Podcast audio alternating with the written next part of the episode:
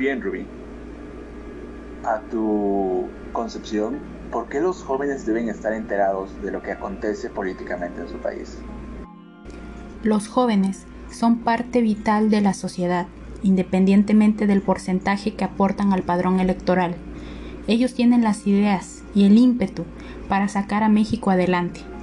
Por eso es importante que el sistema político mexicano sea más inclusivo con este sector. Dejar de hablar de juventud y comenzar a hablar de juventudes. Hablar de la diversidad que existe porque cada joven tiene una mentalidad propia que merece ser escuchada. ¿Qué opinas de los jóvenes que deciden participar en el ámbito político? Los jóvenes que logran contender y en el mejor de los casos ocupar un cargo público deben de revolucionar la política.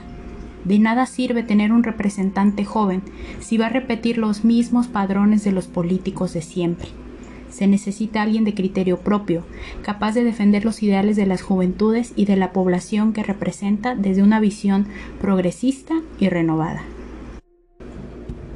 A todo esto, ¿qué es un buen candidato? Es decir, ¿cuáles serían sus características? Un buen candidato debe ser una persona preparada, una persona que tenga conocimiento del puesto al que aspira, Debe tener bien claras sus facultades para garantizar una buena gestión.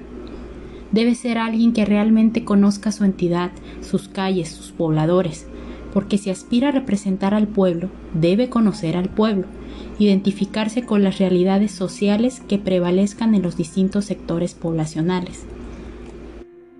Una persona objetiva y que sepa decidir, si hablamos de un legislador, se requiere de un representante que tenga bien claras las necesidades de la región que representa, priorizar aquellas que sean de más importancia y que procure que su gestión disminuya la enorme brecha de la desigualdad social.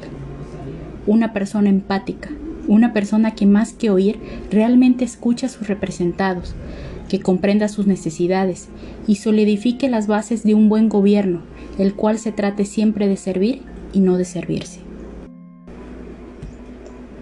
¿Qué merece San Andrés Tuxtla del próximo presidente municipal?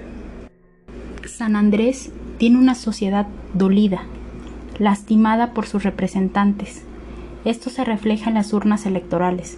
Hay mucha deserción y esto no es culpa del pueblo, es culpa de los representantes que han ocasionado que se genere una apatía con el sistema político, al grado que hay mucha gente que le molesta el solo hecho de escuchar una propuesta de campaña. Él o la próxima representante de esta ciudad debe tener en cuenta que debe generar una reconciliación política con su pueblo. San Andrés necesita de alguien que unifique a la sociedad. Quien asuma el puesto tiene un reto muy grande con el sector económico y turismo, debido a los estragos de la pandemia, con los jóvenes, y esta es una deuda que no solo existe municipalmente, sino nacionalmente. El sistema político mexicano tiene una deuda histórica con las juventudes mexicanas que por años solamente han sido contadas en el padrón electoral. San Andrés necesita urgentemente de una persona que lo reactive en todos los aspectos, alguien con visión, que vea toda la potencia que tiene, que voltee a ver a todos esos profesionistas recién egresados y les facilite las herramientas para que en conjunto ayuden a sacar a flote a los Tuxtlas.